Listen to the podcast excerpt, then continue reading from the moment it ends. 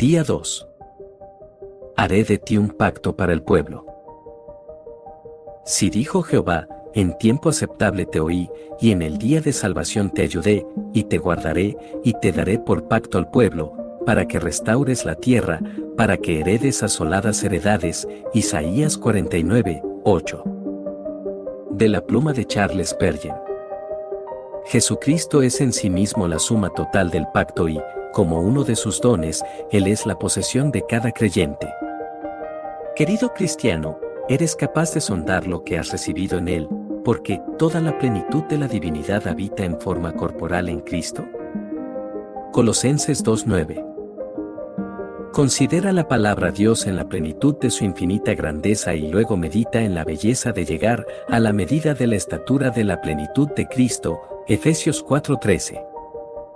Recuerda, siendo Dios y siendo hombre, todo lo que Cristo tiene o tuvo alguna vez te pertenece única y exclusivamente gracias a su favor. Se ha derramado en ti y será tu herencia para siempre. Nuestro bendito Jesús, como Dios, es omnisciente, omnipresente y omnipotente. ¿No resulta reconfortante saber que todos estos gloriosos atributos son plenamente tuyos? ¿Tiene Él el poder que necesitas? Su poder es tuyo para ayudarte y fortalecerte, para que sometas a tus enemigos y para sostenerte para siempre. ¿Tiene Él el amor que necesitas? No hay una sola gota de amor en su corazón que no te pertenezca, y puedes bucear en su inmenso océano de amor y afirmar, es todo mío.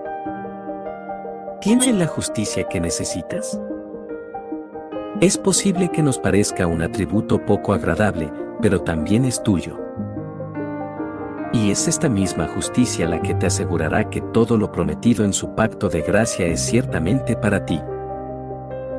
También participas del deleite del Padre que era sobre él como hombre perfecto.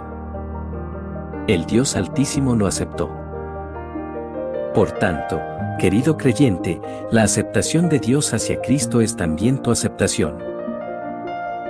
¿Acaso no te das cuenta que el amor que el Padre derramó en el perfecto Cristo también te lo otorga a ti? Todo lo que Cristo consiguió es tuyo. La perfecta rectitud que Jesús manifestó es tuya. A lo largo de su vida sin tacha obedeció la ley, la honró y ahora su rectitud se te confiere a ti. Por medio del pacto, Cristo es tuyo. Mi Dios, soy tuyo, qué consuelo divino. Qué bendición saber que el Salvador es mío. En el puro Cordero del cielo, mi gozo se ve triplicado y griega mi corazón danza al son de su nombre. Charles Wesley, 1707 a 1788. De la pluma de Jim Brahman. Así es. Cristo es tuyo. Y puedes tener la certeza de que el futuro de tu herencia no depende de ti. Tienes una herencia indestructible, incontaminada e inmarchitable. Tal herencia está reservada en el cielo para ustedes, 1 Pedro 1, 4. Prestemos atención a lo que este versículo no dice, reservada en el cielo por ustedes.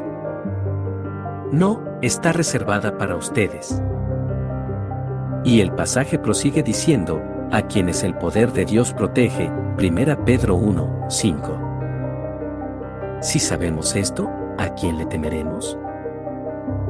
Así que podemos decir con toda confianza, el Señor es quien me ayuda, no temeré. ¿Qué me puede hacer un simple mortal?